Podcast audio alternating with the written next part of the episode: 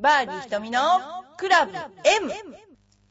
この番組は、チョアヘル .com の協力によりお送りしております。この番組はゴルフに対する質問や私に対する質問、その他人生相談などいろいろな質問を募集しております。番組宛ての質問は、チョアヘヨのホームページにあるメールフォームか、浦安にあるファミリーゴルスクールエパックでも受け付けています。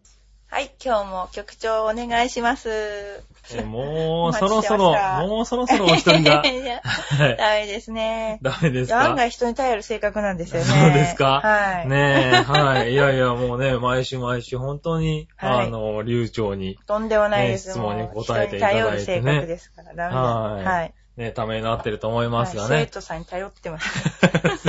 やってます。はい。ねでもですね、えっと、今週はですね、はいちょっと趣向を変えまして、はい。えっと、いつもはですね、はいあの、メールとか、まあ、生徒さんにね、はい。質問をいただいて、はい。それに答えるっていう形で番組をやってるんですけれども、そうですねえっ、と、今日はですね、まあ、よくある質問、はい。あの、菅野瞳プロがよく受ける質問なんかをですね、そうですね。はい、こちらで発表してみて、はい。はいど。こういう質問がよくありますけどっていうことで、ありますね。はいはい。あの、答えていこうかなってはいいう番組にしていきたいと思いますので、はいよろしいでしょうか？はい、喜んで。はい。喜はい。いんで。はい。はい。じゃあ、えー、一つ目の質問なんですけれども、上がりやすい人のスコア対策。はい。はい。こういうのをよく聞かれると。はい。はいえっと、すごく上がるんですけど、っていう人がいるんですよね。でもうん試合とかでも。あの、やっぱ上がり方って同うんじじゃなくて、やっぱり結構人によって差があるんですよ。そうですよね。そう。でね、はいこれなんで上がるかっていう原因は、うんあの未知との遭遇度。要するにその、未知との遭遇、新しいコース行くでしょう。はい。そ、そしと、それとか、あといろんな違う人と回るでしょう。はいそれに対して違和感を覚えるのが強い人が上がりやすい人なんですよ。ほうほうほうほう。だから、そういう人は、うん。例えば試合で、試合がこのコースであるって決まりますよね。うんそしたらね、そのコースをね、何度も回ること。これがね、もう絶対的なスコア対策なんですよ。うん。あ、の、上がりやすい人っていうのは本当にね、その、びっくり度が違うんですよ。一個一個に対する。本当に。はいはい簡単に言うとね、びっくり度が違うわけ。はいだから、例えば他人と会うにも、うん割とフラットな感情で会える人と、うん。ちょっと引いちゃう人とか人見知りする人とかいるじゃないですか。はいそのちょっと違和感度が上がりやすいって感じ。だからコースに対しても初めてって言うと、おーって感じになはいる人。はいはい。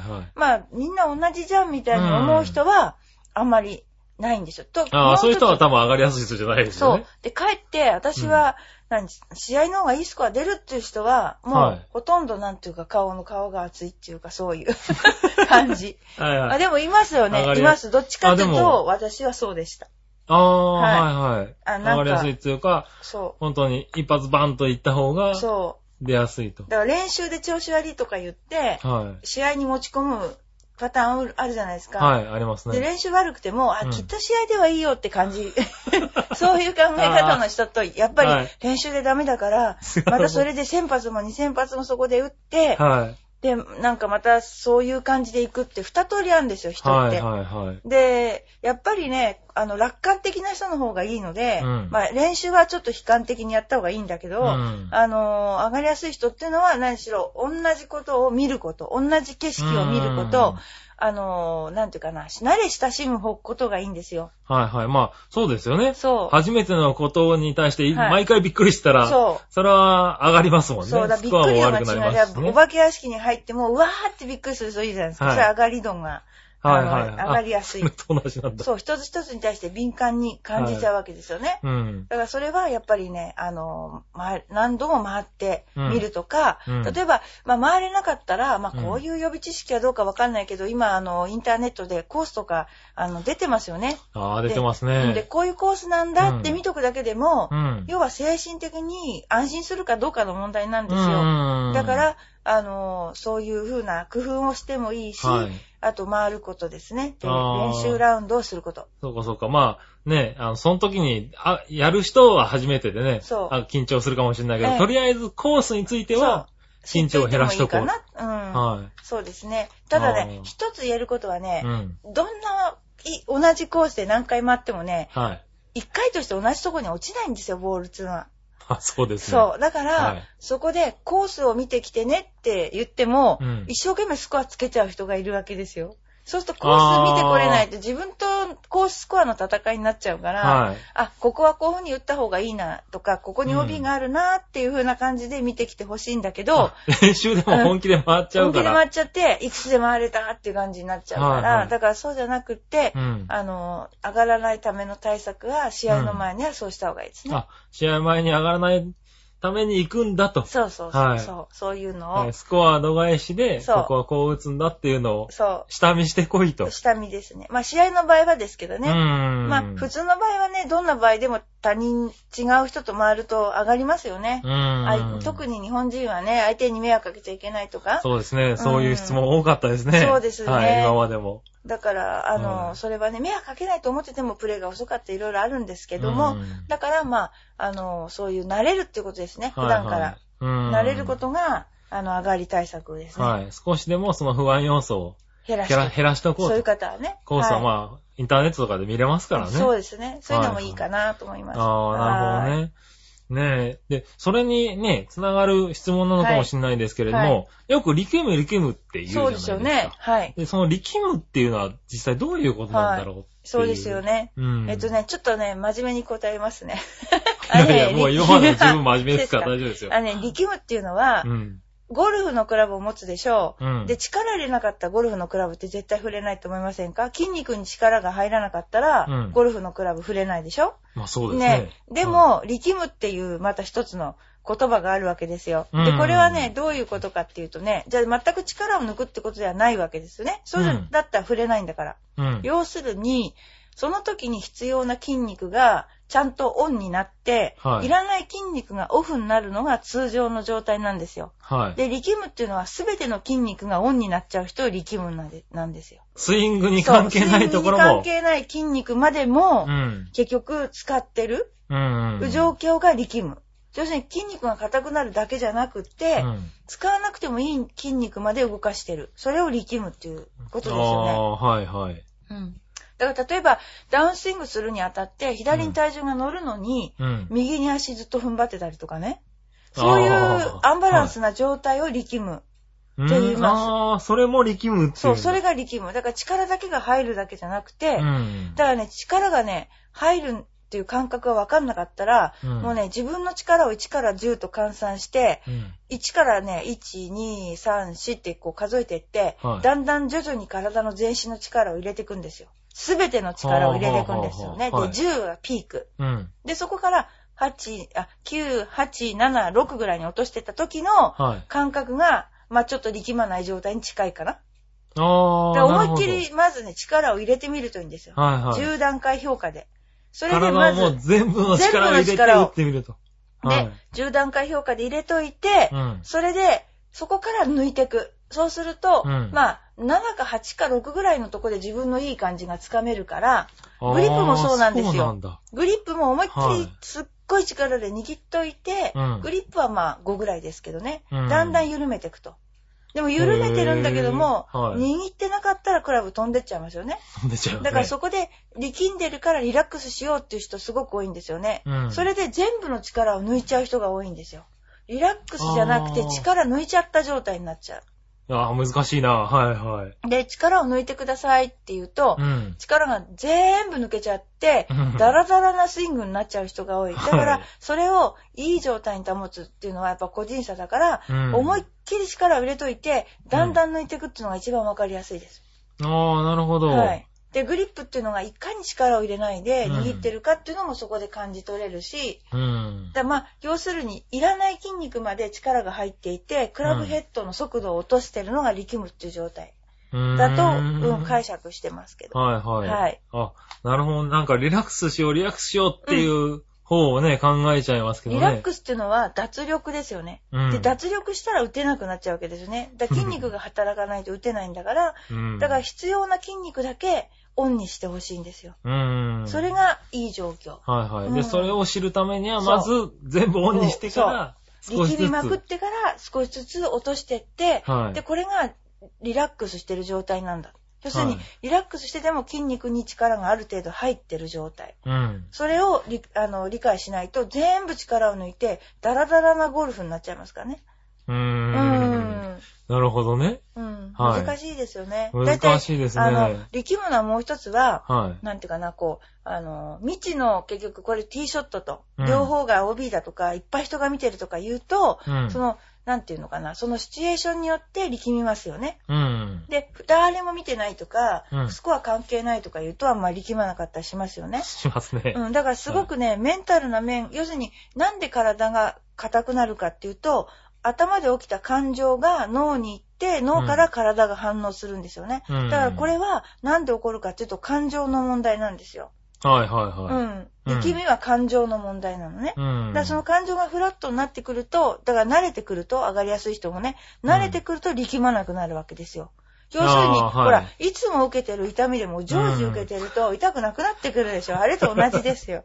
なるほどね。うんはいまあ確かに、リラックスしようって思いすぎて力んじゃってる時ありますからあね。ー逆にね。逆にねあーそれは私初めて聞きました。あそうですかリラックスしリようと思ってラックスしよう、リラックスしようっていうのが、あーの、あ、そっかそっかそっか。はい。ね自分の中で変なプレッシャーになっちゃってて、ああ、そっか。おかしくなっちゃってるっていうの、たまに僕なんかあるんですけど、そうね。ですか。はいリラックスしようと思いすぎるっていうね。ええなるほどね。で、いろいろやってみると、これが筋、これがすごい力が入ってる。これが力が抜いてるっていうのを客観的に分かるようになると、うん。治りますよね。うんうんうん。そうかそうか。無意識だと分かんないの。これがはい、ね。これは、やってみます。やってみてくださいね。はい。やってみはます。ありがとうございます。ねえ、これもよく聞く。えっと、もう一つね、はいあの、よく聞く質問というかですね、まあ、打つときにね、当然なんですけど、ボールを見つめるい。。はい。ボールを見て打てって言われますけれども、はい。よくありますね。こうね、これなんかもよく聞かれるっていう話そうなんんなでけれども。ですすよね。あのね、特にジュニアを教えてますよね。はい。うん。とね、後ろにお父さんとかがゴルフちょっとした人がいると、は当たらないとね、ボール見ろってすごい怒るんですよ、子供。い。うん。でね、私たちはあんまりこう、後ろからはい。それを言ってほしくないんですよ。ボールを見つめる、ボール見てないから当たんないんだってお父さんがやっぱりよくね、自分もそうだと思ってるのかな、はい言われてるんですね。はいはい。まあ僕もよく先輩とかに言われたりしますよ。だから私とかは子供たちに教えてるのは、もう72ぐらいで回ってほしいと思ってるわけ、最終的には。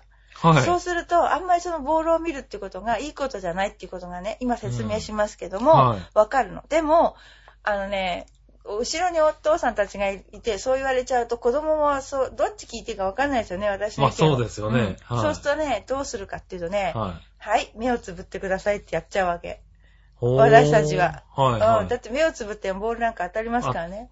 当たりますか？あんた全然大丈夫。子供なんかね、100発100中に当たるから。ははー。はい、じゃあ目をつぶってみましょうって言っちゃうんですよ。はだって見えないでしょ、そしたら。おい。父さん何も言えないじゃないですか。ませんよねまあ、それお父さん対策。はい。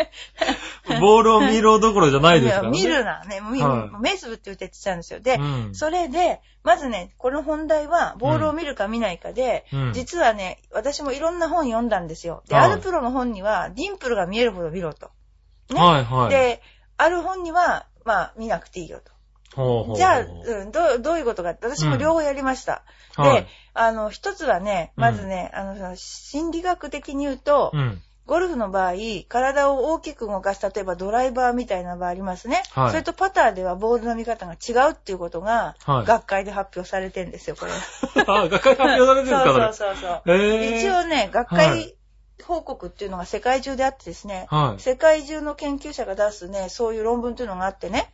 ほーで、基本的にね、うん。あの、ドライバーとかうん動くものありますよね、はい。あれは目線が動いた方がいいとされていて、はい。で、ボールを凝視してると頭が固定される、目によって釘付けにされるから、えあの、頭が動いた方がいいっていうね、これは完璧なるね、学会報告があるんですよ。え。へえ。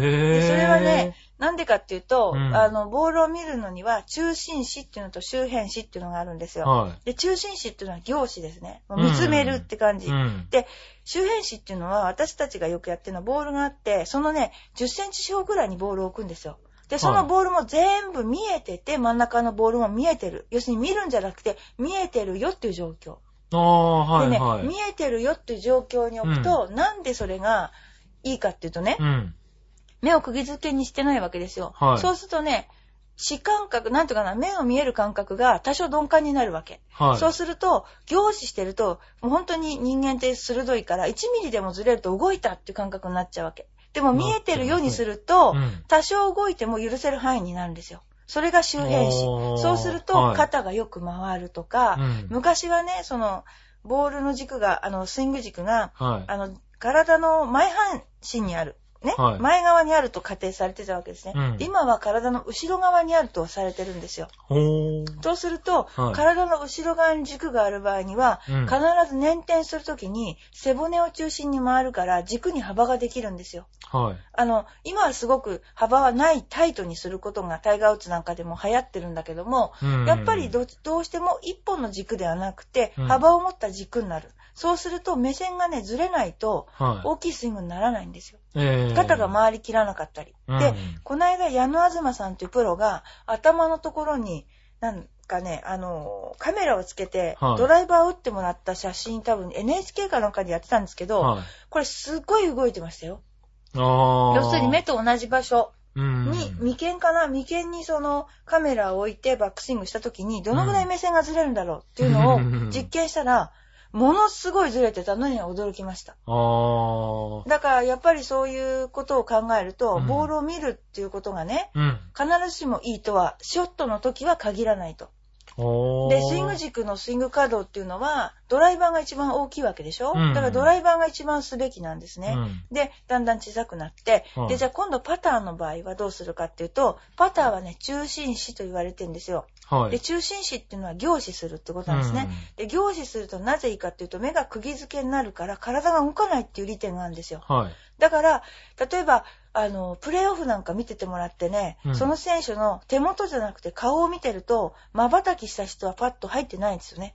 へー。これよく見ておいてもらうと。だから、はいはい。うんとね、瞬きが多い人っていうのは集中してないんですよ。その時に。うん。でずっと、あの、ルーティンで、結構今のプロはルーティン確立してるから、はい。構えてからす結構早く打つパターンが多いんですよね。はい。で、その場合、目は本当に、あの、瞬きしてないですね、ほとんど。へだそのぐらい凝視してる。凝視した方が動かないから、ちょっとでも動くと今度誤差つながるから、うんだから、ボールは両方使い分けてください。ボールを見つめるのか、うん。それとも、あの、なんていうかな、周辺視と言って、はい見えているっていう程度の、あの、状況にするのか。うん。で、それが今の、一番、なんていうのかな、あの、最新の情報ですね。あー。あー、まあ、ね、パターなんかはね、あのそう言われますけどね。ね。なんかドライー。バーとかもなんかね、最初はそう思ってましたけどね。確率的にはね、うん最初は動かさない方が、うん結局ドライバーのヘッドの甲の動き方が小さいでしょ？はい。と重心移動もないし、はい。その方が当たるんですよ。たはいだだんだん追求していくうちに、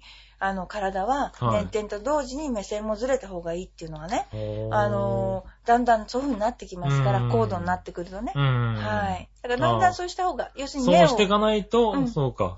そはい。上達がしう、止まっちゃうんですねくいですね。。はいで、目が釘付けになってると、うん体の動きが制限されるっていうことが、要するに発表されたわけ。あー、うんそうなんだ。その正式に発表されたんですね。そうだからされてるんですね。そう、結構ね、あの、うん物好きな学者がいっぱいいてね、そういうかプリショットルーティンは何歳からやるべきかとかね、本当に、そういう研究も面白いですね。いや、私、あの、の、筑波にね、はいあの、門を出て入っただけですけどね、はい本当にね、あの、いろんな研究があるんですよ。はいそれでね、余計なことまで研究す、あ、だ余計なことって言っちゃいけないですね。余計なこと、余計なことじゃないですよ、多 ない分ですよね。はあの、あってね。で、施設は整ってるもんだから、うん。まあみんな学生はもう様々な研究をしてるわけ。でもその他にもうすでに学会で認められた研究発表っていうのがあって、はい。ゴルフサイコロジーで弾いていただけると多分出てくるんですよへーね。多分ここには出てこないかな。うんあの普通のパソコンには。はい。そういう専門のね、うん論文が取れるところがあって、はい。で、あのーちょっと奮発してうちにも入れちゃったんだけど、ああ、それ、うん、それだとうん、世界中のその、あ、スポーツエンドサイコロジーっていうのが出てくるんですよ。面白いですよ。へほんとうんえ、すごいな。でもまあ全部じゃなくてもね、まあなんか、何かしらのやつは今ね、インターネいっぱットなんか、い、本当ね出てますよね。出てるでしょうからねはい。そういうのの本を見読んだりね、はいそういう情報を見るのも面白いかもしれないええですね。面白いですね。そうか、ボールを見つめるね、3000円ぐらい、あ、ダウンロードすると取られちゃうのかな。ああ、はいはい。うんまあでも、うちに来てもらえればお見せします。あ、そうですか。はい。そうですね。はい。あの、エパックさんにね、はい。来ていただければ見れるってことで、はいそういうのに興味ね、持って、はい。そういうとこからね、あの、入っていくの面白いかもしれないですね。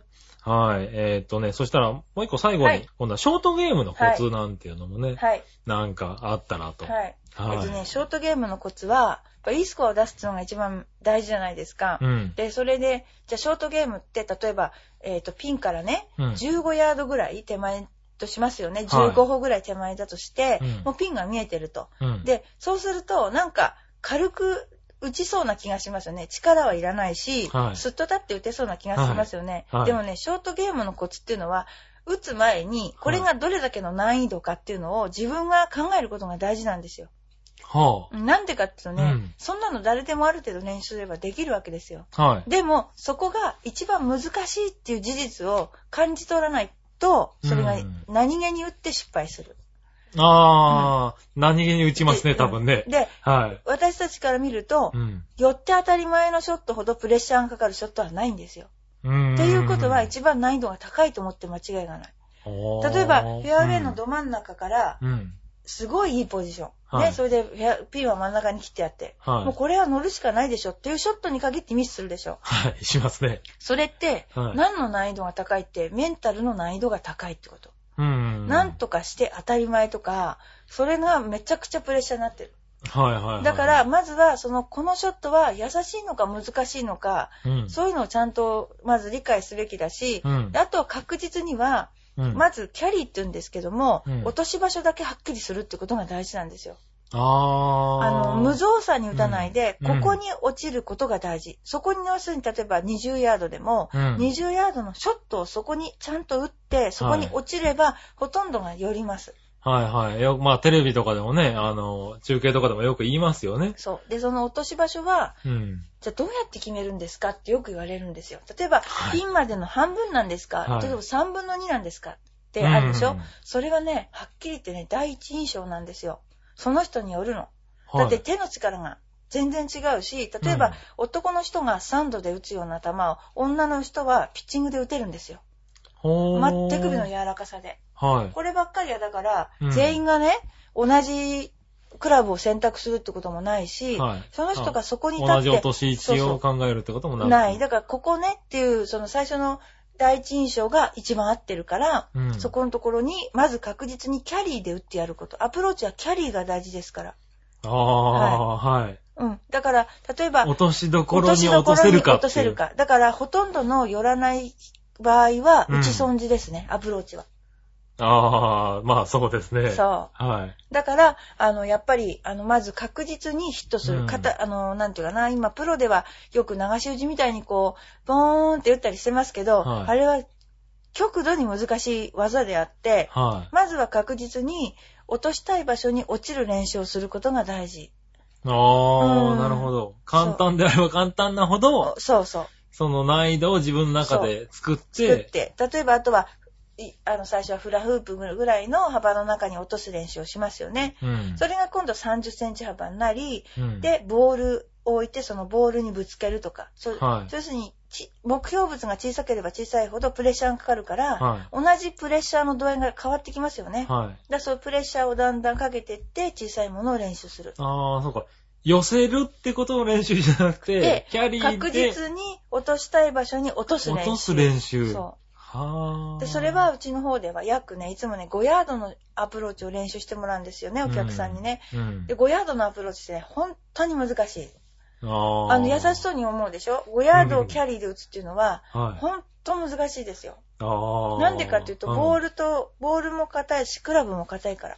そうですね。うんコンって言ったら終わりですもんね。コンなんて言っちゃうでしょ？その5ヤードをコントロールして、自分で打つ打てることがなったら、5ヤードできたらね、本当にグリーン周りほとんど寄りますから。へえ、うん。そうか。そうち。ょっと今日から練習しようかな。本当ですよ。だから私たちね、あの、は研修生っていう身分の時はね、はいお客さんがいると、ボール打っちゃいけなかったんですよ、昔はね。はいはい。お客さん、今はち結構ね、うんフラ、フラ、みんなやってますけどね。だかうん。らそういう時ね、打てないから何練習してたかっていうとね、バケツにボール入れる練習してたんです、散々。バケツ置いといて、はい。マット引いといて、うんポンポンポンポンバケツに入れる練習したの。はい。、で、そういう練習が無駄かっていうとね、うん全然無駄じゃなくって、うん。あの、練習できないなぁなんて思いながらやってるんだけど、今はい考えてみるとすごいいい練習だったおー。そうか、そこからランがあって寄るっていうところは別に。の。うん、全然なしで、ボールに入れ、ボールうをバケツに入れると、バケツに入れるとね、バケツがフラットじゃないから、うん。今度放物線の高さが必要になってくるんですよ。ああ、はい。そう。球の高さがね。はいその放物線が要するにイメージ描けるようになってきて、うん、そういう練習をしてましたよね。へえ。今考えるとね、なんかね、遊遊びのような練習だけど、うん無駄じゃなかったなっていうね。ああ。昔はほんとね、お客さんがいると一切研修生は、うん。ボール持てなかったし、プロでもね、レストランに上がれなかったんですよ。ああ、そうなんですか。い。はい。もう完璧でお客さんを接待するゴルフ場ですからね。うんうんああ、でもそういう練習、そういう練習か。そなるほど、ね。どこでもできますよね、練習なんかね。できますね。うん。うん。。はいい。皆さんもちょっとお試しいただいて。はい。はい。あ、そうか、そう、落とすところでいいんだね。そう、落とすとこだけ。はい。もう、そこが大事。まず第一段階は。うん。はいねえ、あ、そうか、ショートゲームのコツっていうよりも、ね、相当、ショートゲームに、ね、の意気込みっていうかね。そはい。う。はい。ですね。ああ、そうですか。はいねえ、はいということで、はい。今週はね、はい。あの、こちらで考えたね、はい。よくある質問に対してね、はい。えっ、と、答えていただきましたけどね、なんか思いのほか深くなりましたね。深いですね。はい。はい。ねえ、どうだったでしょうかね。皆さんね、はいこれ聞いてると心当たりがある質問だったと思うんですよ。はい。明らかにね。そうかな。は。はいなんでね、はいこれを踏まえてね、皆さん多分この後ショートゲームの練習すると思います。エパックに来るとですね、5ヤードぐらいの練習はできますかね。あ、5はいヤード、10縦に使うと10ヤードぐらいまではできます。はい。5はい。ヤード、10ヤードのね、はいキャリーの練習をね、はい。はい、してみてはいかがでしょうか。はい。ね、ということで今週はね、ちょっとあの、思考をね、変えまして、はい。えっ、とね、はいえーバーディ瞳のクラブ M でしたけれども、えーいかがだったでしょうかね？はい。いかがでしたでしょうか？はい。またね、はい。こういうようなね、はい。こういう、あの、番組もね、はいいいなぁなんていうね、ことがありましたら、はい。メールいただければね。はい。よろしくお願いしはい。ます。たまにはやってみたいかなとは思います、そうですね。はい。よろしければ、またメールいただきますよ。はいよろしくお願いしよろしくおます。願いします。はい。ということで、今週もありがとうございました。はい。どうもありがとうございました。